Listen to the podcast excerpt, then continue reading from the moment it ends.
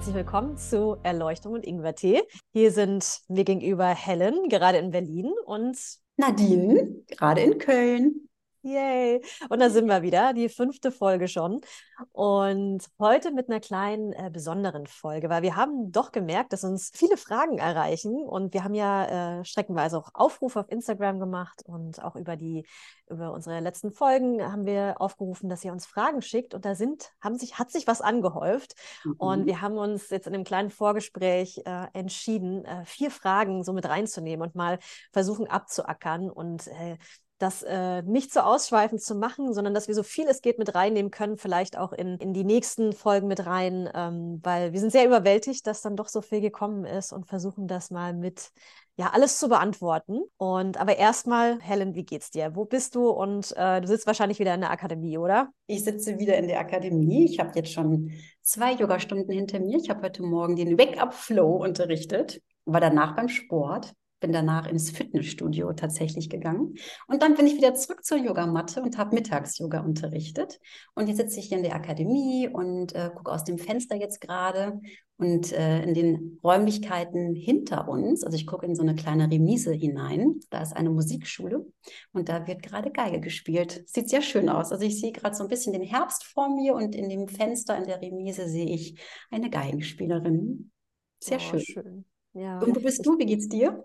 Äh, ich bin, äh, wie gesagt, in Köln, habe jetzt ein, ein Wochenende, ein langes Wochenende, vier Tage äh, Pilates-Ausbildung hinter mir. Also ich habe die gegeben für, es war eine Pilates-Weiterbildung ähm, für Yogalehrerinnen und Bewegungslehrerinnen. Und es hat wahnsinnig viel Spaß gemacht. Äh, merke aber auch, dass es äh, dann doch ganz schön an die Substanz geht und ja, die Stimme ein bisschen leidet und die Energie so ein bisschen jetzt ein bisschen low ist. Und ja, ich frage mich, wann mein nächster freier Tag ist, weil ich habe jetzt direkt äh, weitergemacht diese Woche, gleich wieder gestern unterrichtet, heute unterrichtet, muss heute auch nochmal ran oder möchte heute auch nochmal ran. Mhm. ähm, aber freue mich dann immer auch abends auf der Couch zu liegen. Und das ist das, was ich am Herbst und Winter irgendwie ganz gut finde, dass man nicht so gezwungen ist, oh, du musst ja jetzt raus, weil es draußen so schön ist, sondern man kann sich richtig schon einkuscheln auf der Couch und mhm. einfach mal Serien gucken, weil es ist ja dann auch die Serienzeit. Jetzt gerade mhm. wieder The Crown am Start. Start und mhm. das habe ich gestern Abend so, so, mir richtig gesuchtet, die ersten vier Folgen. War ein bisschen viel, aber ich habe gedacht, boah, jetzt ist mal die Zeit, mal ganz abzuschalten und. Genau, wollte ich gerade sagen, was anderes als Yoga, ne? Ja, sehr gut. Genau. Also ich merke auch nach Ausbildungstagen, manchmal habe ich das Gefühl, als wenn ich abends feiern gewesen wäre. Ich habe so einen richtigen Hangover. Ich fühle mich richtig fertig, als hätte ich abends gesoffen. Also ich bin richtig durch, manchmal ein, zwei Tage. Dann habe ich mich auch wieder gefangen. Von daher gewöhne ich mir immer wieder an oder ich, ich möchte mir immer mehr auch noch angewöhnen. Nach Ausbildungstagen ein Tag frei, mindestens, wo man es ein bisschen sacken lassen kann. Ne? Ja. Und nochmal von meiner Seite ein ganz großes Dankeschön an die tollen Fragen oder an die Leute, die uns die Fragen geschickt haben. Es waren so tolle Fragen und jede einzelne äh, wäre sogar auch schon fast eine ganze Aufzeichnung wert. Wir haben jetzt vier rausgesucht, aber wir, wir nehmen mal die anderen auch irgendwann noch so mit, mit ins Gespräch mit auf, ne? weil wir haben wirklich ganz viele tolle Anregungen mit dabei. Tausend genau. Dank. Also viel wird auch noch drin sein in den nächsten Wochen, äh, Themen, die wir sowieso schon so uns mhm. äh, notiert haben in den letzten äh, Tagen und Wochen, die wir hier diesen Podcast schon haben. Und da wird vielleicht auch das ein, ein oder andere mit drin sein. Ich würde mal direkt einsteigen. Eine Frage, die ich tatsächlich sehr, sehr spannend fand, war, von einer äh, auch Yogalehrerin, die ihre Ausbildung ganz in Deutschland gemacht hat. Die ist so, ich glaube, seit vier, fünf Jahren Yogalehrerin, hat diese Ausbildung auch über zwei, drei Jahre hm, gestreckt und fragt sich, wie das so in Indien ist. Sie war noch nie in Indien und ich hörte auch so ein bisschen raus, dass ihr das glaube ich, so ein bisschen fehlt oder dass sie denkt, ähm, dass es vielleicht so zur, zum, zum Yoga-Lehrer-Dasein dazugehört, mal in Indien gewesen zu sein. Und das möchte ich mit dir mal besprechen. Und sie hat auch gefragt, wie sieht denn so ein, so ein Tag in einem Ashram in Indien aus? Du warst ja auch, es gibt ja auch in Deutschland äh, gewisse diverse Ashrams, äh, zu denen man gehen kann. Aber sie ist tatsächlich auch ähm, Familienmutter und kann jetzt nicht sagen, ich klinge mich mal für ein, zwei Monate aus und nur, dass ich jetzt Yogalehrerin sein darf, muss ich jetzt nach Indien. Und das äh, wollte ich gerne mal besprechen. Wir beide haben ja auch in Indien verschiedene Erfahrungen. Du bist ja eher so der Rishikesh-Typ, der mhm. in Rishikesh oft war. Ich bin eher so Goa, was ja manchmal auch das Mallorca des Indiens genannt wird. Und ich glaube, wir beiden haben da auch äh, verschiedene Erfahrungen dazu. Aber tatsächlich, wie man da Yoga lebt, ist ja ähm, dann schon ein bisschen anders als hier, gerade mit dem frühen Aufstehen, mit der Ernährung. Und sie fragte sich, was wie so ein Tag in Indien aussieht, wenn man in so einem Ashram ist. Ja, ja, ist eine gute Frage. Ist eine sehr schöne Frage. Ich frage, es gibt es in Goa überhaupt Ashrame? ja, natürlich gibt es ja, das, ja, ja, ja. Aber das, ist, äh, ich, das, was ich da erlebt habe, war natürlich ein bisschen anders. Also ich finde, dass ich war, ich habe bis jetzt nur Mumbai und, äh, und, und ein paar Orte in, in Goa gesehen. Ähm, mhm. aber es wirkt alles sehr aufgeräumt dort. Ja. Es ist halt sehr Touri-mäßig auch und sehr, sehr westlich. Und deswegen glaube ich, dass du da ein bisschen mehr zu erzählen kannst, beziehungsweise wir beide, wir haben ja auch einen deutschen Ashram erlebt. Du hast ja auch deine, deine Ausbildung äh, in einem so einem Ashram-Haus gemacht, ne? In mhm. Deutschland erste auch, ja.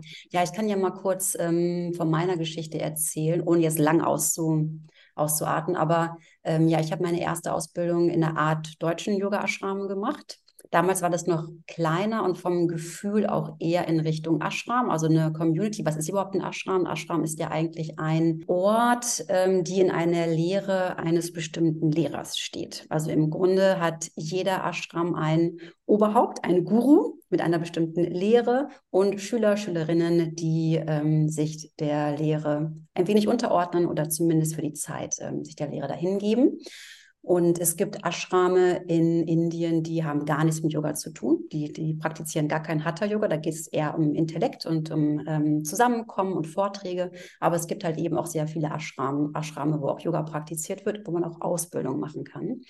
Und ich bin ja damals nach dem ersten, nach meiner ersten Ausbildung, 2003 war das in Deutschland, bin ich dann ja völlig angefixt gewesen und bin gleich für ein ganzes Jahr nach Indien. Ich habe mein Hab und Gut verschenkt und wollte einfach voll tief eintauchen. Ich war davor aber schon einmal in Indien, muss ich auch sagen. Es war für mich mein zweiter Indienaufenthalt.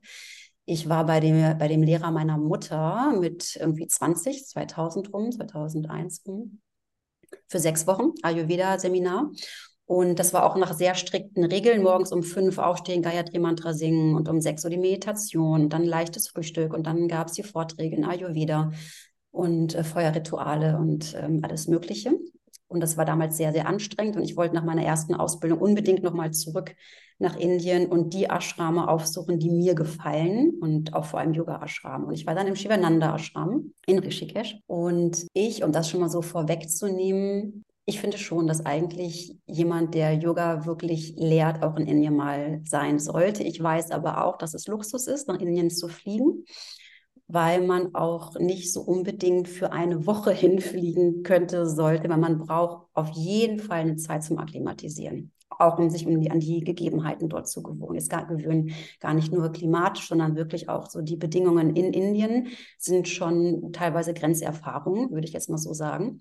Das heißt, man kann nicht mal eben schnell für eine Woche rüber und dann da so eintropfen und wieder zurück. Also das heißt, man muss eigentlich schon einen längeren Zeitraum frei haben. Und ich bin ich bin im Nachhinein total froh, dass ich das so kennengelernt habe, bevor ich Mutter geworden bin, weil ich fahre jetzt das nächste Mal in Ashram wieder im Februar für einen ganzen Monat, wo mein Sohn jetzt 15 ist und wo ich das Gefühl habe, geht auch mal einen Monat ohne Mama. Also es ist ein Luxus, natürlich sich die Zeit zu nehmen, aber ich finde schon, wenn man sich den Luxus nehmen kann, würde ich da jede, jeden Yoga-Lehrenden unterstützen, das auch auszuprobieren, Indien mal äh, kennenzulernen gar nicht unbedingt nur für das Unterrichten, sondern eher um ein großes Verständnis zu bekommen, wo das Yoga eigentlich wirklich herkommt, wie die Wurzeln des Yogas auch eigentlich sind.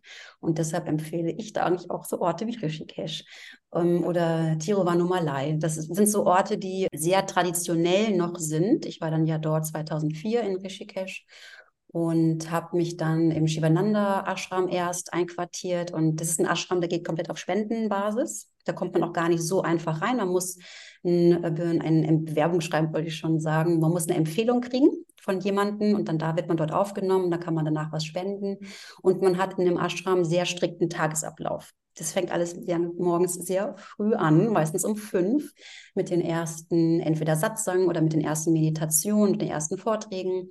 Und dann gibt es meistens nach den ersten Aktivitäten ein leichtes Frühstück. Dann gibt es manchmal morgens Yoga schon ganz früh, manchmal auch am Vormittag. Und dann gibt es ein Mittagessen gemeinsam, aber auch immer ein ganz schlichtes, also jetzt kein luxuriöses Essen. Ashrame sind generell nicht unbedingt luxuriös es sei denn der von Osho in Indien. Aber eigentlich sind die Ashrame sehr ähm, reduziert, sehr basic. Auch die Nahrung, die wir bekommen, ist da sehr ähm, reduziert. Und ähm, nachmittags hat man wieder Programm, Aktivitäten, Yoga oder Philosophie, hat ein leichtes Abendessen und eigentlich ab 20 Uhr, meistens 20.30 Uhr ist da eigentlich auch ähm, Ende des Tages, weil ja auch die Tage immer so früh auch beginnen. Und ich finde es für mich total spannend, ist eigentlich fast wie ein Klosteraufenthalt für mich nur mit ein bisschen mehr Programm als im Kloster als nur meditieren, sondern ein bisschen mehr drumherum. Ich fand das total spannend, da so tief einzutauchen, um gerade auch so die Philosophie kennenzulernen und was für ein riesengroßes System das Yoga eigentlich ist. Aber witzigerweise muss ich sagen, dass meine Hauptlehrer in den Asana-Klassen Westler sind. Also Rishikesh, die viele Ashrame in Rishikesh laden sich tatsächlich, laden sich tatsächlich die westlichen sagen wir Asana-Lehrer ein, die den ähm, rein, die, was wir als Yoga-Unterricht auch kennen, machen, geben.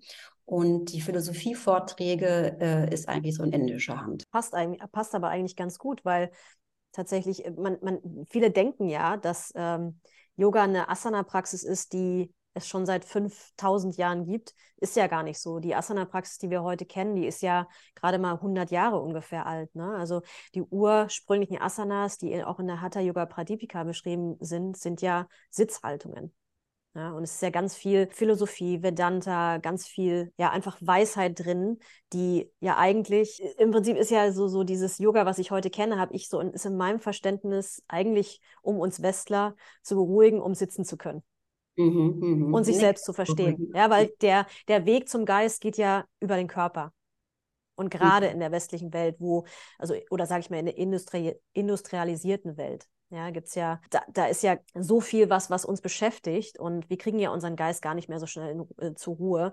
Und das passiert ja hauptsächlich über Bewegung. Deswegen kann ich das ganz gut verstehen, dass sie sich da irgendwie Leute aus den Industrieländern holen, die äh, ja auch mittlerweile gibt ja auch äh, so viele bekannte Lehrer, Lehrerinnen in, aus den USA, die ähm, ja auch immer wieder in Indien sind und dann dort wahrscheinlich unterrichten wollen, auch aus ne, von einer gewissen Linie kommen, von entweder von Pat Patabi Joyce, Ashtanga oder vielleicht Iyengar. Ja, die haben ja auch so viele Menschen ausgebildet, das sind ja immer noch große Namen, die ähm, hoffentlich immer noch nach Indien zurückkehren, weil das äh, gehört, finde ich, auch dazu. Mhm, mhm. Und wenn man jetzt zum Beispiel überlegt, mal nach Indien zu gehen und sich in einen Ashrama einzuquartieren, es gibt auch andere Ashrame, die so ein bisschen offener sind. Einfach nur mal, dass man es mal gehört hat. Ne? Also alle, die jetzt gerade sich überlegen, ach, ich würde gerne auch mal nach Indien, aber wie mache ich das? Der Einstieg nach Indien oder die, erste, erst, die ersten Aufenthalte in Indien sind manchmal nicht so einfach. Und ich finde es auch so als Frau alleine auch nicht ganz ohne. Ähm, deshalb ist es immer ganz schön, man ist auch in so ein bisschen in einen Ashram, in einen sicheren Ashram einfach. Ähm, und es gibt auch gerade in Rishikesh gibt es mehrere Ashrame. Da kann man sich einfach einquartieren, da kann man sich einfach einbuchen. Das sind wie Ferien im Ashram. Und man nimmt aber immer, wenn man dort lebt, an dem Tagesprogramm auch teil.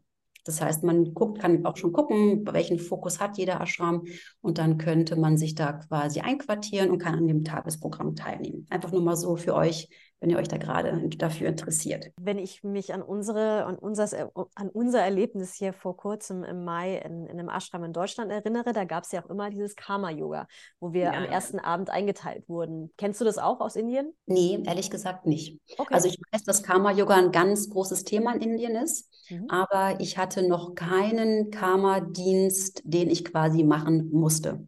Also mhm. ich will jetzt auch okay. nicht gegen das Haus hier sprechen in Deutschland. Aber da ist ja quasi Pflicht. Also jeder, der dort ein Seminar macht oder eine Ausbildung, jeder macht ja dann äh, Karma-Dienst. Und in Indien, so wie ich es kennengelernt habe, ist der Karma-Dienst immer freiwillig. Also ich melde mich für Karma-Dienst und ich bekomme ihn nicht einfach. So war das immer, so wie ich es kennengelernt habe bis jetzt alle sich fragen, was ist Karma-Yoga? Karma-Yoga, äh, das ist nochmal eine kurze Erklärung. Es geht um, um einen kleinen Arbeitseinsatz in dem Ashram oder da, wo man gerade lebt. Aber man bekommt für die Arbeit kein Geld, man bekommt keinen wirtschaftlichen Gewinn, sondern es ist eigentlich eine Verrechnung. Also in Indien ist es auch so, wenn man zum Beispiel in einem Ashram lebt und man macht dort Karma-Dienst. Dann bezahlt man nicht für den Aufenthalt dort, sondern man lebt dort umsonst, aber man arbeitet dann in dem Ashram quasi mit und kann in der Zeit, wo man dann dort ist, sich um die eigene spirituelle Entwicklung kümmern, weil man an dem Programm in dem Ashram teilnehmen darf. Ähm, ich würde nochmal auf den Punkt zurückkommen. Ähm, ich finde, Indien ist nicht für jedermann leicht zu ertragen und leicht zu verdauen. Mhm. Ähm, ich habe das, als ich das erste Mal da war, war ich auf einem Retreat von der Lehrerin, die mich später ausgebildet hat. Und die hatte gerade ihren Ausbildungszyklus hinter sich. Das waren, glaube ich, sechs Wochen, auf das sie das gestreckt hat, da äh, in, in Goa. Und da kam ich an und da hatten so fünf Lehrerinnen ähm, tatsächlich wirklich Verdauungsprobleme, haben irgendwo einen Stomach-Bug geholt und waren die ganze Zeit nur am, hatten Schmerzen und konnten gar nicht am Unterricht teilnehmen. Und damit muss man halt leider auch so ein bisschen rechnen, dass man da in einem Land ist, wo es hygienisch vielleicht nicht so die Standardsachen äh, gibt wie hier in Deutschland. Und das muss man auch so ein bisschen mit im Hinterkopf haben. Und dass es vielleicht auch nicht so komfortabel ist wie hier. Also ich weiß noch, dass wir in Strohhütten geschlafen haben, die offen waren und dass man da jede Ratte, jeden, jede Schlange gehört hat.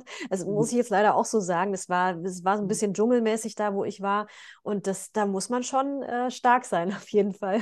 auf jeden Fall. Und ich finde auch, ich meine, ich war jetzt inzwischen viel in Indien. Ich glaube, wenn ich mal alle meine Monate zusammenrechnen würde, bestimmt über zwei Jahre.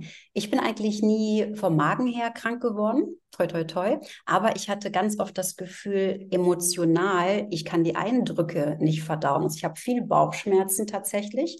Jetzt aber nicht, dass das richtig dann so richtig was abgeht, aber ich hatte das Gefühl, ich kann diese ganzen Eindrücke nicht verdauen. Das ist, es ist mhm. zu viel auf, in zu eng und zu viel in zu schneller Zeit. Alleine diese Menschenmassen und die Gerüche und die Themen, die auch die Menschen dort an einen Rand tragen und auch diese Art von nicht den Abstand zu anderen Personen zu halten. Ne? Das, ähm, so, da wirst du ja angefasst einfach von bettelnden Frauen mit Kindern auf dem Arm und ähm, oder auch Kinder, die sich an den Beinen festklammern. Wenn man im Indien Zug fährt, kommen in fast jedem Bahnhof ähm, kommen Kinder mit Misshandlungen rein, die, die robben auf dem Fußboden, halten sich dann irgendwie mit dem anderen Arm noch der ganz ist an deinem Bein fest. Und das sind schon heftige, heftige Eindrücke, viel Elend, was sehr nah kommt, was wir jetzt auch so von uns ja gar nicht gewöhnt sind und auch diese Distanz sind wir nicht gewöhnt. Ich hatte auch einmal ein ganz lustiges Erlebnis, aber auch das ist ein bisschen grenzwertig. Da sind wir Zug gefahren in Indien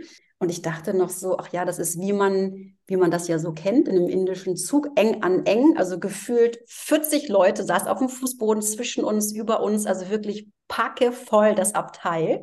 Und dann bin ich auf Toilette gegangen und habe dann wirklich gesehen, dass der Waggon vor uns komplett leer war. Also die haben sich alle zu uns reingesetzt, weil die uns so spannend fanden. Aber für uns war das so beängstigend, dass da 40 Leute vor uns saßen, uns alle angestarrt haben. Und es war auch ein Nachtzug. Also ich habe nicht geschlafen, ganze Nacht und ich war völlig gestresst. Und die fanden es einfach spannend, uns anzugucken. Und das sind so Sachen, die kennen wir einfach nicht. Ja, ja. Also es ist schon, ich muss schon sagen, dass ähm, immer wenn ich nach Goa zurückgekommen bin oder in Goa gelandet bin und dann raus bin aus dem Flughafen und erstmal diese Luft, ich mag diese Luft total gerne. Ich mag dieses, es ist aber auch nicht jedermanns Sache, dieses drückende Warme, das, das, das liebe ich total. Und meine Yoga-Praxis ist auch in Indien eine total andere, weil ja diese, diese Wärme macht ja was mit deinem, mit deinen Muskeln und du bist dehnbarer, du bist äh, schneller in der Yoga-Praxis drin. Und ich mag auch die Gerüche total gerne. Aber es ist auch manchmal, es ist auch oft viel schlechte Luft, da ist viel Smog da, gerade in den großen Städten, ne, das muss man auch ähm, beachten. Das ist halt ein anderes Land, eine andere Kultur und dessen muss man sich bewusst sein. Das ist in Goa nicht so schlimm, wie ich finde. Wie gesagt, da ist viel Tourismus, da ist ähm, viel, wird viel auf den auf Westler, auf Westler auch spekuliert, dass sie da hinkommen. Ne?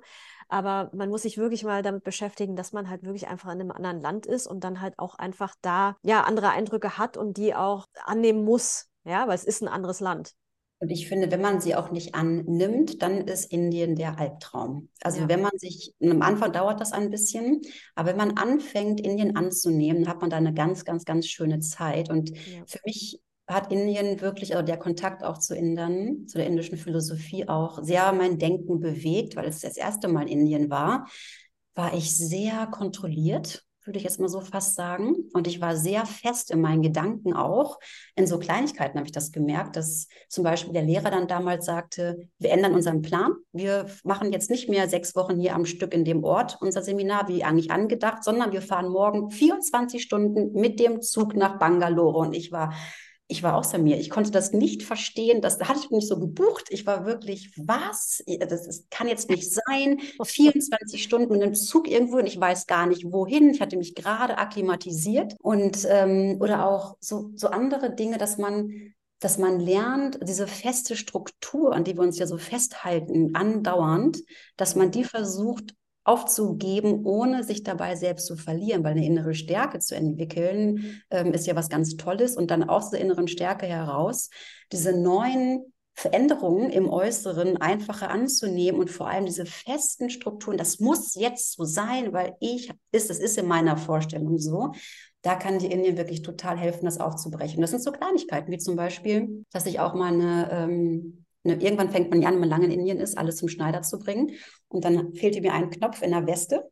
Und dann habe ich einfach, ohne was groß zu erklären, war ja eigentlich klar, wo der Knopf gefehlt hat, ich, bin ich dann zum Schneider und habe gesagt, so, hier, bitte den Knopf annähen. Und dann habe ich die Weste wieder abgeholt und dann mache ich die Weste so zu und der Knopf wirklich ungelogen ein Zentimeter verrückt an der falschen Stelle. Und ich war, hä? Ich habe dann zu dem Schneider gesagt, der Knopf ist aber nicht in einer Linie. Das geht doch nicht. Also es war wieder mein festes Denken. Die Knöpfe müssen alle in dieser Einordnung sein. Und wenn diese Knöpfe nicht in dieser Einordnung sind, dann ist mein, meine innere Struktur zerbrochen. Und dann hat er mich wirklich angeguckt, als hätte ich alle Tasten im Schrank. Und dann hat er ganz liebevoll den Knopf wieder abgemacht, hat ihn wieder an meine Stelle positioniert, wo ich ja dachte, da, da ist richtig. Und dann hat er mich nur angeguckt und hat gesagt, Happy now? Und ich, okay. und ich habe dann echt gedacht, ja, bin ich, jetzt, bin ich jetzt echt happy, weil der Knopf in der einen Linie ist. Ich habe auch ganz viele schreckliche Stories zu erzählen aus Indien. Das wäre auch nochmal eine Podcast-Folge. Aber es gibt so viele schöne, schöne Sachen, die, ähm, die so unbeschreibbar sind. Und ganz oft sitze ich im Flieger und denke, boah, ich habe jetzt die Schnauze voll von Indien. Ich will zurück nach Deutschland. Ich habe keinen Bock mehr. War alles anstrengend irgendwie auch. Und nach zwei, drei Wochen zu Hause, also in Deutschland wieder, habe ich sofort wieder Sehnsucht. Sehnsucht nach dem Chaos, Sehnsucht nach den leuchtenden Augen, Sehnsucht nach den leuchtenden Klamotten, Sehnsucht nach den Gerüchen, Sehnsucht nach dieser Philosophie, die alle haben. Wir haben einen Geist, der die ganze Zeit mitbestimmt, wie, wie, es, wie es uns geht und nicht nur unseren Körper. Ja, also ich empfehle es jedem mal irgendwie anzugucken, aber nicht einfach nur alleine nach Indien, was man so aus Thailand kennt oder auch Bali. Äh, ich würde eine Indienreise äh, gut organisieren und ich würde mir auch Rat holen. Ich würde fragen, wenn man weiß, wer da war, welchen Ashram kannst du mir empfehlen? Wie komme ich dahin? Vorher schon alles buchen. Ich würde Indien nicht als Frau äh, so auf eigene Faust erkunden. Goa ist, glaube ich, noch ein bisschen einfacher, ne? Ja, definitiv. Auch, auch da, aber auch da würde ich jetzt nicht unbedingt alleine hin. Also ich würde mir dann mhm. immer ne, vielleicht eine Freundin mitnehmen oder, ne, oder da auch wirklich schauen, wo, wo bin ich da. Es gibt ja mittlerweile da auch Hotels, ne, was ich aber jetzt auch nicht wirklich empfehlen würde, weil man muss es schon so, man muss schon mal in so einer Strohhütte geschlafen haben, finde ich, Fall. am auf Strand. Jeden Fall. Auf jeden Fall. Und im Aschraumbett ja. auf Steinen gefühlt. Oh yes. Ja, also und das, das, Essen im Ashram genießen, was ja. nämlich sehr, sehr schlichtes Essen ist. Da können wir aber auch direkt mal zur zweiten Frage mhm. übergehen, oder? Ja, super gerne. Zweite Frage war nämlich ähm, Ernährung im Yoga. Wir sind schon im zweiten oder dritten Podcast mal ein bisschen darauf eingegangen, aber ich dachte, wir gehen trotzdem auch nochmal auf diese Frage ein, also wie ist die Ernährung im Yoga? Einfach auch nochmal ganz, ganz konkret zu sagen, was, was wir für Prinzipien eigentlich haben in der yogischen Ernährung. Ich fange mal an zu reden, dann kannst du ein bisschen mit ne, dazwischen Bitte. sprechen. ich lasse mich auch gerne mal nach so einem Wochenende berieseln. ja, genau. Also der Grundhauptgedanke ist auf jeden Fall, dass die Nahrung, die wir zu uns nehmen, nicht nur unseren Körper nährt, sondern auch auf unseren Geist wirkt. Dass die Nahrung, die wir zu uns nehmen sollten, unseren Geist beruhigt oder klärt oder auch im besten Fall sogar schärft. Denn wir wollen ja im Yoga kreieren, dass wir einen klaren Geist haben, eine gute Intuition zu uns, einen klaren Zugang zu uns. Und das wird eben auch unterstützt durch Nahrungsmittel und auch die Art und Weise, wie wir Nahrung zu uns nehmen. Aber erstmal grundsätzlich haben wir im Yoga eine vegetarische, nicht eigentlich die Schriften sagen nicht vegan, aber inzwischen ähm, sind auch viele Yoga-Häuser und Yoga-Zentren, Ashram eigentlich noch nicht so, aber sind viele auf vegan umgestiegen weil die äh, Milchproduktion ja durch die Massentierhaltung ist auch nicht mehr richtig gewaltlos ist. Aber eigentlich haben wir eine äh, vegetarische Ernährung durch das ähm, Gebot eben nicht keine, keine Gewalt anbringen und nicht töten ähm, also kein, kein Tier essen. Und die, die Ernährung oder die Nahrung wird in drei Kategorien unterteilt. Ich gehe aber ganz kurz auf die Kategorien ein, dass das mal vielleicht so alle auch gehört haben. Und dann hat man eigentlich in diesen Kategorien auch so ein bisschen Freiheit, vor allem in der einen Kategorie, um zu gucken, was, was gefällt mir da und was kann ich, was kann ich da gut essen. Also es heißt nicht morgens das, mittags das, abends das, klare Diät, sondern eher eine Art von Nahrung. Und zwar haben wir drei Kategorien. Das ist einmal Tamas, Rajas und Sattva. Und diese drei Kategorien sind drei Eigenschaften, die auf unseren Geist anspringen. Und zwar Tamas ist die Trägheit. Also die Kategorie tamassige Nahrung betrübt unseren Geist, macht unseren Geist träge trüb, so ein bisschen undurchsichtig, auf jeden Fall unklar. Und die rajasige Nahrung, die ähm, bringt Unruhe. Es ist eine feurige Nahrung, die bringt Unruhe im Geist. Das heißt, wir haben sehr viele unruhige Geister. Was heißt das? Ne? Wir haben sehr viele Gedanken. Ähm, wir sind uns unserer eigenen Stimme nicht mehr so richtig klar. Also sehr unruhiger Geist. Und wir haben die sattwige Nahrung, Kategorie Sattva, sattwige Nahrung. Das ist eigentlich die Nahrung, die wir zu uns nehmen sollten. Die ist sehr rein und klar und bringt Leichtigkeit. Also ich gehe aber nochmal auf diese einzelnen Kategorien nur ganz kurz ein. Und zwar die tamassige Nahrung ist eigentlich die Nahrung, die wir meiden sollten. Das ist die Nahrung, die keine Vitalkraft mehr hat, also keine Energie und unseren Geist eben betrübt. Zum Beispiel gehört in diese Kategorie überkochtes Essen, wieder aufgewärmtes Essen. Dann gehört auch ähm, Alkohol. Grundsätzlich ähm, Giftstoffe, Drogen, Alkohol, Tabak, das muss jetzt nicht unbedingt drauf eingehen, sind eigentlich tabu in der, in der yogischen Ernährung, ne, weil sie alle den Geist völlig betrüben. Aber in diese tamassige Kategorie sind auch Fertigprodukte und die, oder auch unreife, aber auch überreife Nahrung. Also auch eine überreife Banane zum Beispiel hat in der Yoga-Philosophie tamassige Wirkung auf unseren Geist. Ganz kurz nur, Yogische Ernährung ist nicht ayurvedische Ernährung. Einfach nur, damit das alle auch draußen mal gehört haben. Was denken nämlich viele? Ähm, ayurvedische Ernährung hat, ist nochmal viel komplexer. Aber die yogische Ernährung will den Geist fokussieren, klären und sie ist sehr schlicht. Wir haben dann die rajasige Kategorie. Da ist alles, was ähm, unseren Geist unruhig macht, anheizt, feurig kann man auch sagen. Da gehört zum Beispiel rein scharfe Gewürze. Auch Zwiebeln, Knoblauch, Salz. Dann Kaffee. Aber gehört auch zu den Giftstoffen, sollte man eigentlich eh nicht zu uns, zu uns nehmen.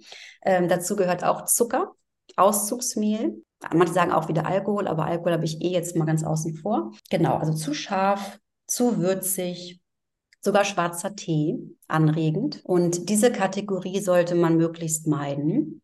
Oder halt, wenn mal gezielt mal morgens einen schwarzen Tee, wenn man jetzt was braucht, morgens um wach zu werden, um den Geist so ein bisschen erstmal in Schwung zu bringen, aber nicht den ganzen Tag über trinken. Man wird es auch merken, wenn man zum Beispiel zwei oder drei Tassen schwarzen Tee oder Kaffee trinkt und man möchte dann meditieren, ist es quasi unmöglich, weil einfach der Geist unglaublich viele Gedanken bringt. Also man merkt es auch wirklich, wenn man sich damit beschäftigt. Wie wirkt die Nahrung auf mein Gemüt oder auf meinen Geist? Ne? Das ist echt spannend. Und dann haben wir die sattwige ähm, Nahrungskategorie. Das ist ja die, aus der wir uns eigentlich ernähren sollten.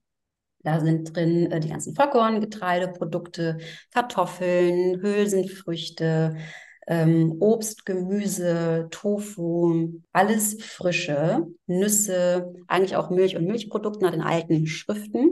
Aber ähm, nicht wundern, da gehen viele auf vegan eben, was ich schon vorhin schon sagte, wegen der Massentierhaltung.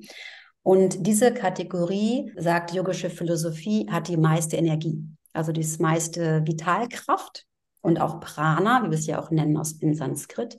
Und die Nahrung sollten wir zu uns nehmen, weil eine klare, reine, ähm, energievolle Nahrung unserem System Energie auch schenkt, aber eben den Geist fokussiert, klärt. Das sind so diese Hauptkategorien und dann kann jeder für sich entscheiden, esse ich morgens ein Müsli mit Obst und Joghurt oder esse ich morgens einen warmen Brei oder esse ich ein Brot mit Marmelade. Also da kann man dann schon für sich gucken, wie man essen möchte, aber es sollte halt eben so rein wie möglich sein.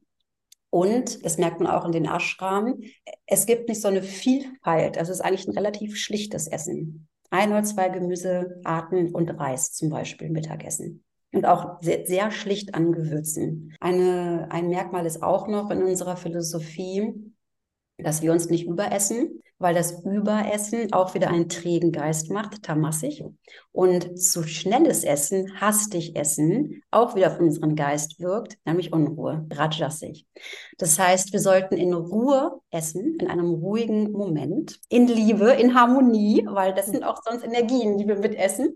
Und wir sollten unseren, unseren Magen nicht komplett voll essen, eigentlich nur zu zwei Drittel, sagt die Philosophie. Ein Drittel bleibt für Prana für die Energie. Hält auch jung, wie so eine neue Net Netflix-Doku gibt es gerade, finde ich total schön, Blue Zones, ähm, blaue Zonen. Und da ist genau auch das drin. Ich glaube, da geht es um Japan und die sagen, man soll nur bis zu 80 Prozent, was ja ein ja. bisschen mehr ist, als du gerade gesagt hast, voll sein, um äh, jung zu bleiben. Mhm. Yay. Mhm. Also das kann man schon sehen, dass es auch. Ja, ja, genau. nee, und ich finde, es klingt auch alles total logisch. Ich hoffe für euch da draußen auch. Und was mir noch eingefallen ist zu diesen Rajas, zu allem, was du da genannt hast, Gewürze, Salz, Zwiebeln, Mehl und Zucker.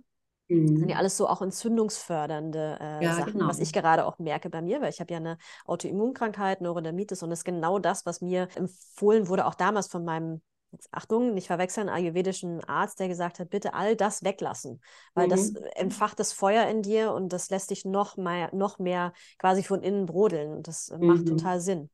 Ja.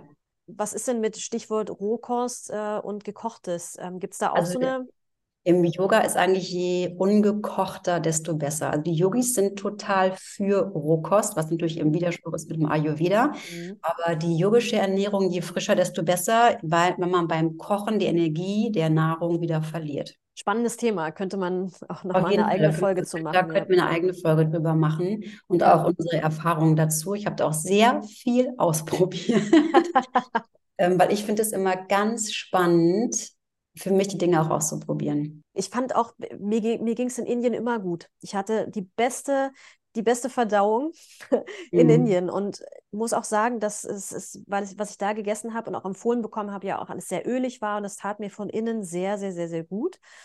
Und ich hatte tatsächlich wirklich nie Probleme, das muss ich wirklich sagen. Also und ich habe mich großartig. Aber ich kenne einige, die Probleme hatten, aber ich hatte ich weiß, auch. Weiß, ja, ja. Mhm. Ja, aber mir, ich bin da, glaube ich, eh ein bisschen robuster.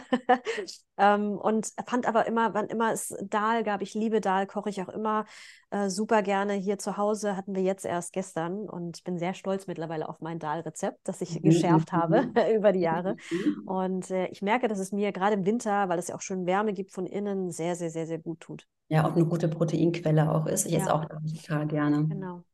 Ja. Ja, dann haben wir das Thema auch mhm. äh, erstmal abgehandelt. Mhm, mhm. Und da gab es noch ein weiteres von deiner Seite, ne? Ja, ähm, bei mir kam noch die Frage rein, Konkurrenz. Mm, oh, okay. Mhm. Wir haben, es steht natürlich eigentlich völlig außer Frage, Yogis haben kein Konkurrenzdenken, weil wir sind alle eins. Om Shanti, holy, holy. ähm, aber die Frage war, wie gehen wir mit Konkurrenz um, mhm. ähm, ob wir Konkurrenz spüren. Und ich finde das aber ganz spannend, deshalb wollte ich auch so gerne das auch mit reinnehmen, diese Frage, weil du vielleicht auch was dazu sagen kannst, Konkurrenz, ob du es wahrnimmst, wie du es wahrnimmst unter freiberuflichen Yoga-Lehrer, Lehrerinnen. Und mhm. ich könnte ja noch mal was sagen, wie ich es gerade so empfinde unter Studiobesitzern. Also ich finde das, ich finde das ganz spannende Themen und ja, ich hoffe, wir hängen uns hier nicht zu weit raus, weil ich, mhm. ich könnte auch so ein paar Stories erzählen. Ja, ja, klar. Ähm, ich ich würde einfach mal anfangen. Ja, ähm, mach mal unter, unter freiberuflichen Yoga-Lehrern, es ist, es ist ein wirklich ein hart umkämpfter Markt, muss man so sagen, wie es ist. Und da will ich jetzt auch keine, keine Blümchen malen. Und natürlich sagen wir alle, ja, wir supporten uns gegenseitig. Und es ist auch streckenweise da und finde die Yoga-Community hier zum Beispiel in Köln fantastisch. Also alle, die ich hier kennengelernt haben, habe, sind toll. Wir unterstützen uns gegenseitig. Es gibt aber auch die, die Schattenseite gibt es auch. Ähm, ich habe viel natürlich noch aus meiner Erfahrung Berlin mitgenommen. Ich bin wahrscheinlich auch noch mit der rosaroten Brille hier in, äh, in Köln. Alles ist neu. Aber ich habe in, in Berlin Dinge erlebt, die, ja, die mich echt enttäuscht haben von, auch von, von Yogis, die ich von daher noch kenne. Da ging es auch da also ich habe eine Geschichte gehabt, da habe ich mal eine, eine Klasse vertreten, eine Firmen-Yoga-Klasse und äh, da hat mich die eine Person daraus gefragt, ob ich denn auch Yoga-Reisen anbiete und war da schon in dem Moment so, hm, darfst du das jetzt eigentlich sagen? Aber diese Person hat mich ja gefragt danach und ähm, dann habe ich gesagt, ja, hier guck mal meine Webseite und und dann kam einen Tag später ein total wütender Anruf äh, von dem Yogalehrer, den ich vertreten habe, wie das sein kann, dass ich für meine eigenen Dinger da Werbung mache auf seinen Gigs im Prinzip. Ne? Und ich habe mir das schon gedacht. In dem Moment, als ich das ausgesprochen habe, dachte ich schon so, ups, ob man das überhaupt darf. Aber wie gesagt, ich wurde danach gefragt. Mhm. Und mh, mm, das habe ich ihm dann genauso auch erklärt und äh, er hat sich dann auch dafür entschuldigt für seine aufbrausende Art und ich da da knabber ich heute noch dran ehrlich gesagt, weil ich irgendwie dachte, ja Mensch, hm, wir, wir machen, wir versuchen doch alle nur unseren Job zu machen und äh, versuchen doch alle nur auch Geld zu verdienen. Ja, da kommt wieder das Thema Yoga und Geld ähm, da, mhm, dazu. Mhm. Und ja, es ist, wir machen das nicht klar, ich würde super gerne hier durch, durch, durch das Leben rennen und, und kostenlos Yoga anbieten und alle mit auf meine Retreats nehmen, aber ich muss mich ja selber irgendwie äh, ernähren und ich, wie gesagt, gerade freiberuflich, da ist so ein Druck dahinter und ich kann ihn ja auch verstehen und ich weiß nicht, wie ich, was, was ich gemacht hätte. Ich hätte mich wahrscheinlich auch geärgert, dass mir quasi jemand einen Kunden in Anführungsstrichen weggenommen hat, aber am Ende des Tages ist es ja auch, brauchen ja die Leute auch so ein bisschen Abwechslung. Und wenn jetzt mal jemand auf meinem Retreat war und sagt, okay, ich fahre jetzt nächstes Jahr mit Helen mit, ähm, mhm. dann, dann ist es so, ne? Dann, dann, um Gottes Willen, da kann ich äh, dieser Person und dir jetzt auch keinen Strick daraus drehen. Mhm. Ne? Da mhm. gehört auch ein bisschen Sanftmut dazu und äh, den, das Vertrauen da rein, dass vielleicht zu dir neue Kunden kommen oder zu mir neue Kunden kommen und, oder neue Schüler. Und ähm, ja, wie gesagt, das läuft mir so ein bisschen hinterher und auch dieses, was ich auch oft erlebt habe, das ist aber auch, glaube ich, so ein, so ein Berlin-Ding, ist ähm, so Vertretungsstunden erhaschen und beliebte äh, ähm, Timeslots irgendwie abzubekommen. Und wenn man das nicht bekommt, dass man dann sauer wird. Und da, also da sind mir schon Dinge passiert, die, die mich sehr enttäuscht haben und wo ich mir dachte, Mensch, wir versuchen doch alle Yoga zu leben. Und ja, aber dann doch so ein, so ein, so ein Gekratze untereinander war. Und das ja, die Konkurrenz gibt es definitiv. Also die Frage darf ich eindeutig mit Ja beantworten. Und ähm, hm. ich finde, jetzt im Moment ist es für mich so okay. Aber wie gesagt, die Vergangenheit hat mir gezeigt, dass ähm, ja auch da wirklich wahnsinnig viel ja, Konkurrenz einfach da ist. Braucht man sich keine, keine Brille, keine rosarote Brille aufsetzen. Es ist halt wie jedem, es ist ein Business. Ja, wir mhm. versuchen alle Geld zu verdienen und da ist natürlich auch Konkurrenz da. Mhm. Und mhm. Neid, ganz viel Neid natürlich auch. Ne? Und ich werde auch ganz oft ähm, gefragt, wo, wo meine ganzen Retreat-Orte, ob, ob ich dann die und die Lehrerin dahin mal empfehlen kann. Und das mache ich auch gerne. Ne? Also das ist, aber trotzdem denke ich mir da auch immer in diesem Moment, naja, gut, ich habe ja irgendwie auch Arbeit darauf verwendet, diese ganzen Orte zu finden, mir meinen mein, mein Stamm irgendwie zu erarbeiten an, an, an Orten, wo ich hingehe. Aber wie gesagt, jeder findet diese Orte überall und jeder kann diese, diese Hotels oder, oder Orte anschreiben und sich da quasi vorstellen und sagen, ja, ich würde gerne mal einen Retreat bei, bei euch machen. Das ist ja, das ist ja alles offen, das ist ja alles frei für jeden zu haben. Mhm. Und wie gesagt, aber auch ich habe manchmal den Gedanken, ach Mensch, irgendwie, ja, ich habe mir das doch erarbeitet, wieso sollst du es so einfach haben? Geht mir auch so. Und aber dann, Austausch mit anderen freiberuflichen Yoga-Lehrern viel oder ist da jeder aus? Hm, ehrlich gesagt kenne ich gar nicht mehr so viele. Ähm, viele haben jetzt haben einen, einen, Job, einen hauptberuflichen Job und unterrichten nebenbei. Und mhm. jetzt neulich hat mich äh, wieder eine gefragt, sie würde sich gerne selbstständig machen als Yogalehrerin, Pilateslehrerin. Ich habe gesagt, um Gottes Willen, mach's nicht. Sei, sei froh um deinen sicheren Job, ähm, weil mhm. der, der Markt wird immer umkämpfter. Es gibt jedes Jahr mehr Yogalehrer. Wir bilden selber Yogalehrer aus. Du bildest welche aus, ich bilde welche aus. Und da kommen jedes Jahr von uns alleine jeweils 10, ja, 20 ja. neue auf dem, auf dem Markt und wollen auch so einen Teil des Kuchens haben. Ne? Ja, aber ich denke auch, auf der anderen Seite denke ich auch, die Nachfrage an Yoga wächst auch immer noch. Ja. Dass ich, da sind wir noch längst nicht bei Peak angekommen, dass die Nachfrage an Yoga ist. Yoga ist so alltagstauglich geworden, mhm. dass es gar nicht mehr was äh, spirituell Verrücktes ist, wenn man zum Yoga geht, wie es früher mal war, mhm. sondern jetzt wirklich mh, hm, so in, in jeder Altersklasse so anerkannt ist. Kinder-Yoga, Jugendliche, Schwangere, Mama, alle Altersgruppen im Studio, Senioren-Yoga. Ja.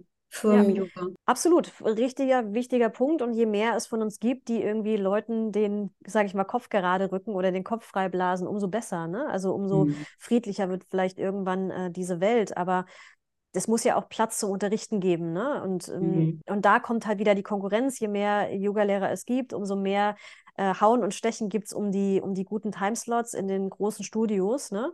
Ähm, aber auch vielleicht, und was ich halt cool finde, gerade in den Großstädten ist ja das Gerangel groß. Ne? Da gibt es ja nochmal einen Unterschied zu kleineren Städten. Ähm, was ich immer toll finde, wenn eine Teilnehmerin da ist und sagt, ja, ich äh, komme aus schlag mich tot, Oberdupfingen und äh, mache jetzt diese Ausbildung, um Yoga bei mir im Dorf anzubieten oder in unserer Kleinstadt, wo es noch keinen Yoga gibt.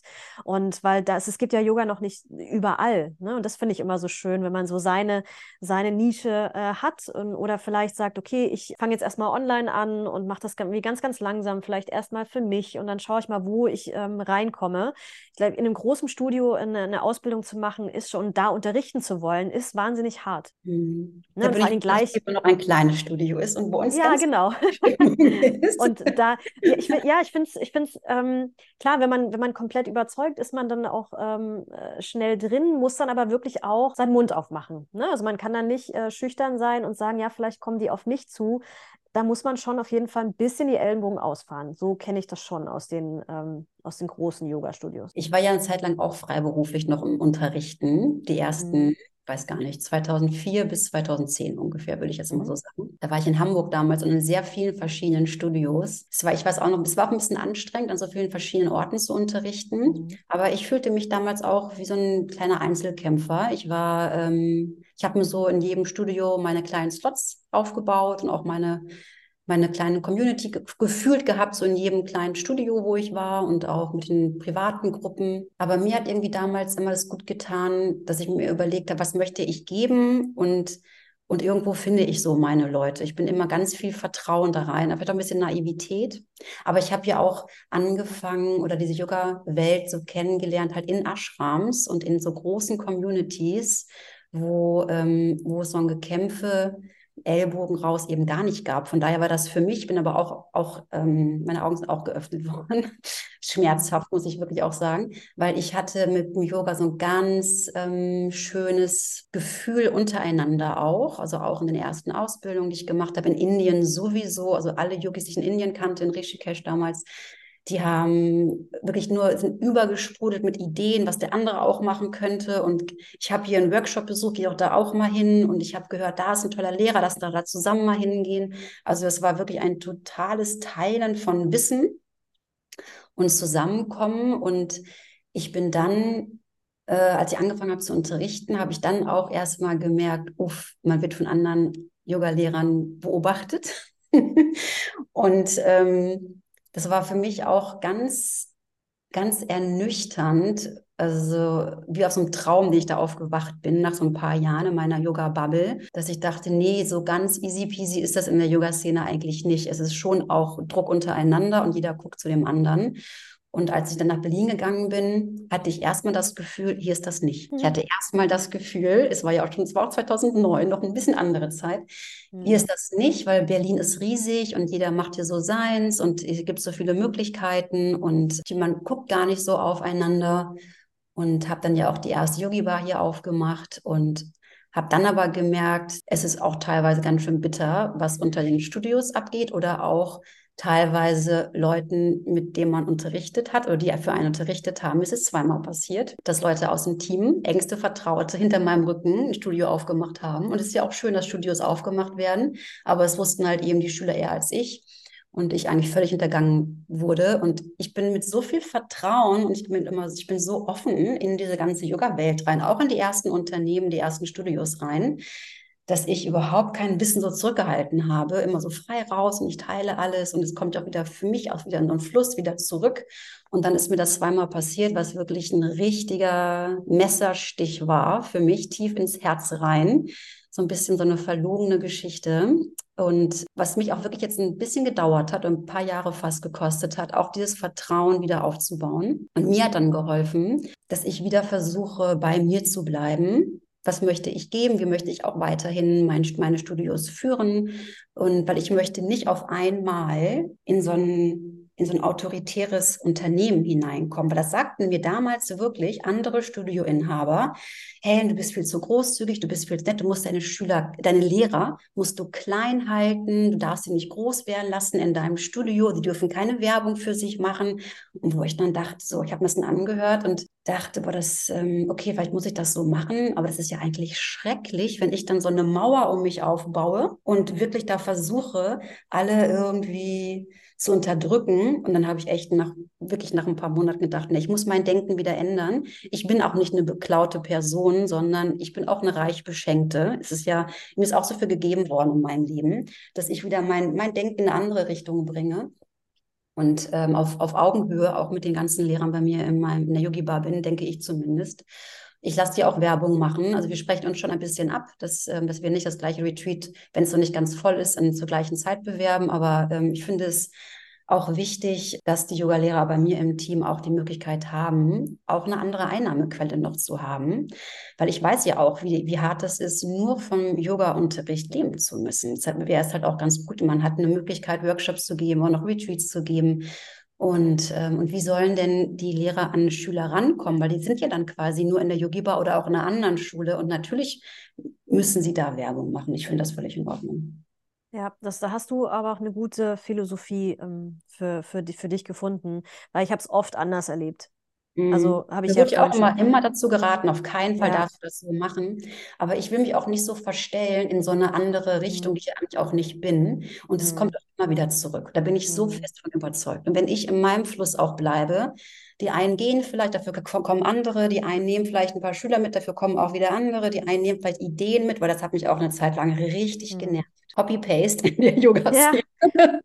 Ich bin, ich bin tatsächlich auch ganz froh, das fällt mir jetzt gerade, wo wir reden, ein, dass, wenn du so vom Jahr 2009, 10 redest, da war ja wirklich die deutsche Yoga-Szene nochmal eine andere, muss man mhm. ja einfach mal so sagen. Ja. Und da gab es diese vereinzelten, sage ich jetzt mal, Stars, ja, so die mhm. äh, in so großen Studios die Klassen einfach rammelvoll gemacht haben. Mhm. Ne? Und ich mhm. finde, das ist so ein bisschen weg. Ja, auf jeden also Fall. Ja, das durch Corona ich, das ich, ein bisschen, ne? finde ich. Ja, ja, das ist tatsächlich, das, das finde ich eine schöne Entwicklung, dass ähm, auch mal Lehrer angenommen werden, die jetzt irgendwie nicht äh, so einen riesen Namen haben und irgendwie da 100 Leute in so eine Klasse reinholen, sondern ähm, dass das, wie gesagt, sich so ein bisschen aufgelöst hat. Aber es war lange dieses, äh, diese Starstruck-Yoga-Studios, äh, wo auch die Leute die immer nur zu einem Yogalehrer hingerannt sind.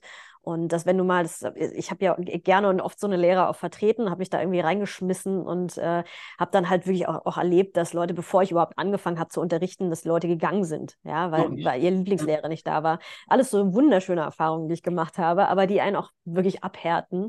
Und mhm. noch eine Geschichte, die mir einfällt, ähm, ist in einem Studio. Das war auch hart, weil die hatten dann irgendwann Google, äh, Google-Bewertungen mäßig. Ähm, das war ein bisschen anders. Man konnte über die Webseite, konnte man den jeweiligen Lehrer bewerten und Sterne geben. Oh, und da hatte ich, mh, da hatte ich einmal äh, jemanden dabei, der mich irgendwie nicht mochte. Der oder die hat dann irgendwie mir einen Stern gegeben und auch mich kritisiert für die Haltung, die ich da unterrichtet habe. Ist schon ein paar Jahre her. Und dann hatte ich quasi die Studiochefin äh, auf der Uhr und ihre Cheflehrerin, die den Yoga-Hut sich so ein bisschen angezogen hat. Es war kein reines Yoga-Studio. Und die kam dann in diese Chef Yoga-Lehrerin kam dann in meine Klasse einmal und sagte, wie toll sie das fand. Und einen Tag später kriege ich einen Anruf von der Chefin und sagte, ja, äh, dass sie in meiner Klasse war und ihr gesagt hat, dass das gar nicht ging. Oh, noch so unehrlich. Oh. Ja, und das war, also ich finde sowieso Yoga-Lehrer bewerten, ja, sehr, sehr, sehr grenzwertige Geschichte, weil du weißt nicht, was der Yogalehrer, die Yogalehrerin für einen Tag hatte. Man kann auch mal einen schlechten Tag haben als Yogalehrerin und mal nicht so einen brillanten Unterricht machen. Ne? Und man kann aber auch. lehren wir auch das Nicht-Werten. Genau. Ja. Mhm. Und es kann auch mal sein, dass, dass dich mal jemand nicht leiden kann. Das ist wahnsinnig hart, das, das auch so zu sehen. Ne? Und es kann aber auch sein, dass du einfach zwei, drei Übungen machst, die für die Person nicht leicht sind, mhm. aber diese Übungen eigentlich für die Person auch super sind und dann aber vielleicht nur dieses Gefühl, oh, die Vorbeugung gefällt mir heute gar mhm. nicht. Und Nadine macht heute eine doofe Klasse. Ein, mhm. ein Punkt nur. Ja vorbeugen. Ja, und dann und dieses, diese Bewertungsgeschichte, da kannst du ja auch ein Lied von singen, von, von Google-Bewertungen. Äh, wenn da mal ein, ein was schief läuft und du weißt ja, dass so eine, so eine schlechte Google-Bewertung halt sofort irgendwie am, ist richtig schwer wiegt, dich so richtig runterzieht. das macht halt dann schon was aus. Ne? Und ich, natürlich bin ich dann, jetzt nochmal auf meinen Fall zurückzukommen, das ging, ging dann alles irgendwie gut. Und ich habe, also nach diesem Anruf war ich wirklich, ähm, ich war so am Boden und dachte mir so, es kann doch nicht wahr sein. Warum hat die das gemacht? Ne? Und diese Person ist dann eine Woche später auf mich zugekommen und hat dann äh, gefragt, wo ich denn immer meine Retreats unterrichte. Sie würde das doch auch wollen. Und dann dachte ich auch wirklich so, das darf doch einfach nicht wahr sein. Wie kann jemand so fies sein, mich so, mir so den Messer in den Rücken rammen und dann irgendwie Tipps von mir haben wollen und eventuell, ja, lass uns doch mal was zusammen machen. Und das gibt es halt leider, leider, leider auch. Ja, und das ist auch dieses Copy-Paste, ne, was ich kurz mhm. schon angesprochen habe. Das hat mich eine Zeit lang auch wirklich sehr, sehr, sehr genervt. Und da versuche mhm. ich auch mhm. immer wieder für mich einen Weg zu finden, dass ich mich nicht davon stressen lasse. Ich ja. sage inzwischen auch, okay, alles, was ich öffentlich rausgebe, ist eigentlich bereit, dass es kopiert wird. Und das wird auch teilweise. Manchmal wurden schon Retreat-Texte komplett kopiert. Und ja, hatte ich auch schon mal, ja. ja. Also wo ich wirklich ja. denke, okay, wir inspirieren uns irgendwie alle vielleicht auch ein bisschen, vielleicht auch sogar unbewusst, mhm. aber dass man wirklich den ganzen Text sich rauskopiert oder auch Titel der Klassen und mhm. Namenfindung und ähm, ja, also da passiert echt richtig viel. Aber ich muss auch sagen, ich habe nächste Woche jetzt habe ich eine Einladung von, ich glaube, sechs oder sieben ähm, Inhabern von Yoga-Studios. Wir kommen jetzt mal alle an einen Tisch über Zoom und treffen uns und tauschen uns mal aus zu so, so, so, Themen, die äh, Studioinhaber einfach haben, Scheinselbstständigkeit mhm. und so, etc. etc. Ja, ja. ja. Das, das finde ich jetzt mal super, dass wir einfach mal, ähm, sind aber auch nicht in Berlin alle, vielleicht geht es auch mhm. alles nicht in einer Stadt, weil es ist einfach mhm. zu eng. Wir haben alle den Druck auch mit Mieten und also irgendwo sind wir einfach nicht ganz frei in der Art, Yoga zu unterrichten, weil wir natürlich auch irgendwo einen wirtschaftlichen Druck alle haben. Mhm. Aber ähm, ich finde es jetzt mal ganz toll, dass wir, dass wir da jetzt mal mit mehreren Studios zusammenkommen. Ja, das ist nämlich, das ist nämlich, das äh, fällt mir noch dazu ein, was, was, was es ja auch in Deutschland nicht gibt, ist so eine, so ein Dach, ne? so ein, so ein, ja. so ein Yoga-Dachverband. Irgendwie. Es gibt zwar den Bund Deutscher Yogalehrer, aber äh, das ist ja auch nicht für, für alle. Die bilden zwar auch aus, haben diese zwei bis drei Jahr, Jahr, Jahre Ausbildung, aber es gibt halt nichts, wo, wo man so sagt, okay, den Stempel, das ist das Qualitätssiegel, das wir jetzt mal draufknallen auf unsere Ausbildung. Das gibt es halt einfach nicht. Mhm. Und ich finde auch, was mich so enttäuscht hat oder was, was ich so, das ist auch nochmal ein Thema für sich, dass sich die Yoga-Studios so gar nicht zusammengetan haben. A, diese Corona-Zeit, die so hart war. B, diese ganzen Services wie ClassPass, Urban Sports, was es heutzutage so gibt, ne, dass, dass das nicht passiert ist, dass, dass, man, dass man sich da nicht zusammengetan hat. Das habe ich so mitbekommen, fand es so wahnsinnig schade, dass äh, dann doch so ein Konkurrenzding da war. Der eine hat Urban Sports, der andere nicht. Der andere wird dann einknicken und muss dann doch zu Urban Sports, äh, bei Urban Sports mitmachen. Ne? Das ist aber nochmal ein, ein ganz, ganz anderes Thema. Aber mhm. da gibt es halt so keine, so keine Verbindung unter den Studios. Zumindest habe ich das in Berlin damals nicht so wahrgenommen. Ja, ich hatte damals mit zwei, drei Studios doch Kontakt damals mhm. aufgenommen in dem ersten Lockdown. Das fand ich auch super. Es war das erste Mal, dass ich so in Kontakt gekommen bin mit anderen Studios. Das fand ich toll. Aber sonst gibt es da wirklich sehr wenig Austausch. Mhm. Es gibt ja auch sogar andere Studioinhaber, das weiß ich, die verbieten dann auch ihren Lehrern, zum Beispiel bei mir zu unterrichten, wenn die Schulen relativ nah sind, also auch totaler Quatsch. Ja. Also ich finde eigentlich mit dieser Entwicklung, ganz kurz mit dieser mhm. Entwicklung, mhm. zum Beispiel Urban Sport, ich finde es gar nicht so schlecht, weil ähm, ist natürlich auch ein großes Thema, ne? aber was mhm. auf jeden Fall mhm. das Positive an Urban Sport ist, dass nicht mehr jede Yoga-Schule diese eigene Community hat, sondern es gibt eine mhm. über eine große flächige Community mhm. und das muss man auch einfach so sehen. Ja.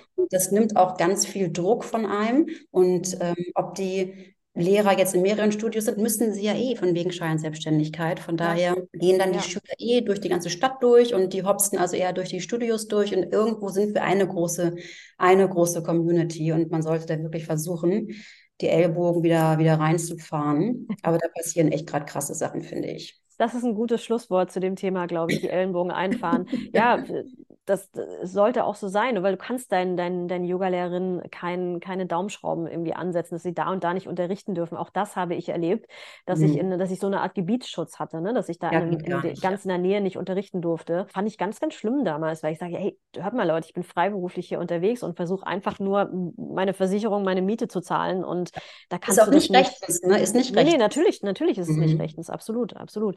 Und ähm, das habe ich hier, habe ich hier tatsächlich, das hat mich so gewundert an, an an, Köln, dass ich hier so eine Yogalehrerin, die in allen gefühlt Studios hier in Köln unterrichtet. Und das fand ich auch, das ist aber schön, dass die hier ja. durch die Stadt zieht. Und das, ich finde, das sollte auch so sein. Genau, ne? finde ich auch. Ja, finde ich inzwischen auch total sogar. Und wenn man sich dagegen sträubt, da, da rennst du auch gegen so eine kalte Wand. Mhm. Lieber, ja. lieber aufmachen. Fließen, ja. fließen, fließen lassen. Ja, absolut. Aber das ist halt auch so ein, so ein Prozess, den man als Studioinhaberin oder als, als freiberufliche Lehrerin irgendwie durchgeht. Man wird auch entspannter mit der Zeit. Es gibt viel Entschuldigung, Scheiße, die passiert, aber mhm. genauso viel und wenn nicht noch mehr Gutes, was passiert, ne? was uns ähm, diesen Job halt seit Jahren durchziehen lässt ne? und, und auch Spaß dabei hat. Punkt. Ja, Punkt. Kommen wir auch zu unserer vierten Frage. Das reden wir, glaube ich, schon fast eine Stunde. Ja. Das nächste, ähm, stell du mal gerne vor. Die Frage ist, ob wir es wirklich nur kurz besprechen. Genau. Das Thema auch sogar nochmal mitnehmen. Ja, das ist ein, ist ein tatsächlich ein weites Feld, aber ich finde es mal wichtig, mal kurz anzusprechen. Mhm. Es geht nämlich um das Thema Yoga und äh, psychische Störungen, ähm, beziehungsweise ob es ratsam ist, jemanden, der ein, ein Problem hat, ähm, ob es jetzt eine, eine, eine, leichte Depression ist oder ob es was Schwerwiegenderes ist, ob man, ob es ratsam ist, diese Person mit in den Unterricht zu lassen, wenn man das schon vorher weiß. Also als allererstes bin ich äh, sowieso niemanden ausschließen, das sage ich ja immer, Yoga ist für alle da. Und aus meiner Erfahrung, ich hatte das auch mal, dass es äh, eine Person oder mehrmals, dass es eine Person dabei war auf einem Retreat, die dachte, okay, das ist eine Art Therapie, sie fährt jetzt mal auf ein Yoga-Retreat, dann geht es ihr besser. Ähm, oder aber noch ein bisschen krasser, eine Yogalehrerausbildung zu machen, äh, um vielleicht irgendwelche Medikamente irgendwann wegzulassen. Das hatte ich auch mal. Mhm und war immer wieder schockiert, ähm, dass das dann doch so in den Köpfen der Leute ist, dass so, ja, Yoga tut Gutes für Körper, Geist und Seele, sage ich ja auch, aber es ist definitiv kein Ersatz für eine Therapie. Hm, auf gar keinen Fall. Und wir sind, wenn wir Yoga unterrichten, auch keine Therapeuten. Und selbst wenn wir Therapeuten wären, würde ich nicht in den, in den Gruppen therapeutische Arbeit mit einfließen lassen. Also wenn wir Yoga unterrichten, sind wir Yoga-Lehrer, Lehrende. Mhm. Das finde ich auch nochmal ein ganz großes Thema. Wir sind dann weder Coach noch Psychotherapeuten. Mhm. Und ähm, ich finde auch es ganz wichtig, Leute willkommen zu heißen, auf jeden Fall. Aber ich bin, ich wäre froh, wenn ich die Informationen immer vorher kriegen würde. Ich kriege sie oft nicht. Ja, Stimmt. Und wenn ich die Information vorher kriegen würde, dann könnte ich auch viel besser die Leute abholen. Und dann könnte ich auch ganz andere, hätte ich ganz andere Möglichkeiten, sogar andere Klassenformate aufzumachen oder viel mehr eins zu eins Betreuung, wie auch immer weil ich finde, in so großen Gruppen, in großen Klassen ist das manchmal schon eine sehr große Herausforderung. Mir ist auch letzte Woche oder vorletzte Woche ja jemand mit einem Trauma in der Yogastunde. Da wäre ich auch wirklich sehr froh gewesen, hätte ich vorher schon gewusst, dass diese Person überhaupt dieses Problem hat weil wenn dann da ein Trauma hochkommt und dann ist das schon echt eine Nummer in der Klasse und du hast ja auch noch die Verantwortung der anderen Leute in dem Raum, die du ja auch noch mit abfangen musst und dann hast du da eine Person, der es gerade überhaupt nicht gut geht, du es aber auch nicht nur nicht abschätzen kannst, weil du die Person gar nicht kennst. Was mache ich mit der Person jetzt, dass da nicht was Schlimmes passiert und wie halte ich noch die Energie hoch von der anderen Gruppe, die ja natürlich alle irritiert werden, weil es ist natürlich eine Gruppenenergie im Raum. Also ich finde auch grundsätzlich, ja, äh, ich bin kein Therapeutin, ich, ich, in meinem Fall jetzt. Ich würde, wenn man mich ansprechen würde, würde ich gucken, traue ich mir das Thema zu, ja oder nein. Ich würde aber immer, würde ich fragen nach ärztlicher Absicherung auch. Hat die Person äh, entweder einen Psychologen noch an, ihrer, an der Seite oder irgendwie ärztlichen Rat? Und ich würde auch immer um das Feedback vom Arzt bitten. Ich würde mich da absichern, auf jeden Fall. Mhm und dann individuell gucken, was liegt vor und, und wie, wie traue, was traue ich mir zu, was ich auch abfangen kann, weil Yoga kann auch sehr viel hochholen. Ja, das ist halt auch ein, eine Erfahrungsgeschichte. Ich würde ja. jetzt damit einfacher umgehen als noch vor fünf, sechs Jahren, weil ich mittlerweile auch viel gesehen, viel erlebt habe, viele Menschen kennengelernt habe und ich auch gesehen habe, was Yoga Gutes tun kann, für wenn man mal eine schwere Zeit hinter sich hat. Ähm, wenn man gerade parallel eine Therapie macht, dass das wirklich eine ganz, ganz tolle äh, Ergänzung zu dem sein kann. Aber mhm. wie gesagt, nochmal mit Ausrufezeichen, es ist kein Ersatz ja. für, Fall. für, eine, für eine Therapie. Es ist kein Allround. Heilmittel, sondern es ist eine sehr gute Technik, die aber auch sehr ehrlich ist und sehr straight. Und man sollte sich eventuell dann, wenn psychische Erkrankungen auch vorliegen, auf jeden Fall noch einen Rat dazu holen, finde ich. Genau, und ich finde, das erstmal auch so einen Punkt dahinter zu setzen, weil es ist wirklich, wirklich ein, ein, ein weites Feld. Ähm, das würde jetzt hier wahrscheinlich noch eine weitere Stunde dauern, wenn man das mal wirklich mhm. zu, Ende, zu Ende diskutiert. Aber ähm, ich hoffe, du bist zufrieden. Du erkennst bestimmt, wenn du deine Frage gehört hast, du bist erstmal zufrieden mit dieser Antwort. Also hör in dich selbst rein mhm. und ähm, schau mal, ob du das tragen könntest mit deiner Erfahrung, die du bis jetzt hast, ähm, wenn du diese Person vielleicht am Telefon gehabt hast oder vielleicht schon einmal in deiner Stunde gehabt hast wie, was das mit dir macht und was das vor allen Dingen mit der Gruppe macht. Also ich würde es, würde erstmal da wirklich zulassen und schauen, was tut es. Ja, und vielleicht kannst du dieser Person ja trotzdem helfen und was Gutes tun. Ja, und für alle, die das jetzt auch hören, gar nicht an die Yoga-Lehrenden, sondern wer jetzt gerade ähm, selber ein, psychisches kleines Problem hat oder auch größeres und gerne mit Yoga auch beginnen würde, dann empfehle ich wirklich auch in den persönlichen Kontakt zu treten. Mit dem Lehrer in Kontakt vor der Klasse, am besten sogar noch ähm, vorher per E-Mail schon mal Kontakt aufnehmen dass man nicht einfach in die Klasse hineingeht und mal guckt, was passiert, sondern wirklich in, ähm, ja, in Kontakt kommt, in Verbindung mit dem Lehrer geht, eine Vertrauensbasis aufbauen kann, dass man so ein kleines sicheres Umfeld sich aufbauen kann, begleitend zum Therapeuten. Ist natürlich auch, äh, auch immer ein großer Step, ne, sowas zu tun, sich jemandem anzuvertrauen. Ja. Aber es lohnt sich. Auf jeden Fall. Sehr. Ja. Ja. Mhm. Mhm. Mhm. Ah, und ähm, Jetzt sehe ich dich da in deiner Yogi-Bar sitzen in deiner Akademie und vermisse es sehr. Ja, aber aber Ich komme ja im Januar. Und es ist ja schon bald soweit. Es ist ja, glaube ich, noch zwei, drei Wochen bis dahin, bis mhm. ich äh, bei dir auch eine Pilates-Ausbildung äh, äh, anbieten darf. Mhm, und wir schon. haben uns was überlegt. Ähm, es ist ein bisschen ein harter Cut von dem vorherigen Thema bis, bis, bis hier, aber wir wollten mit was Positivem auf jeden Fall enden, mit was äh, was euch wieder ein bisschen anheben äh, soll. Und zwar äh, wollen wir eine Podcast-Release-Party machen in der Yugi Bar in Berlin. Ja, in der Yogi Bar Akademie machen wir das am besten. Mhm. Und zwar ist das der Freitag, 12. Januar. Haben wir schon die 2024. Uhrzeit? 2024. ja. Genau. 19 Uhr. Die mhm. Uhrzeit machen wir nochmal noch, mal, ja. bekannt. Genau, und da wollen wir einfach ein bisschen Tee mit euch trinken, uns mit euch unterhalten. Ingwertee, vielleicht gibt es Ingwertee. genau, und einfach feiern, dass es diesen Podcast jetzt gibt. Äh, und ja, einfach vielleicht auch da nochmal ein paar Fragen beantworten, nett zusammensitzen und einfach äh, gut zu uns sein, gut zueinander sein. Ja, in die Verbindung kommen mit, mit euch allen. Würde ich total schön finden. Ich freue mich da jetzt schon drauf. Und ähm, genau, ja, sehr schön. Lassen wir es sagen schönen Thema der Feier in ein paar ja. Wochen. Ja, und schreiben euch nochmal alles in, ähm, in die Show Notes da darüber mit äh, Links und wie ihr da hinkommt, wann das ist. Braucht ihr jetzt gar nicht merken. Ihr findet das alles nochmal in den Show Notes. Und ähm, dann hoffe ich, dass so unsere erste äh, Fragen-QA-Folge äh, gut gefallen hat, dass ihr vielleicht ein bisschen was mitnehmen könnt für euch. Und dann würde ich sagen, bis zum nächsten Mal. Bis zum nächsten Mal. Tschüss. Tschüss, macht's gut.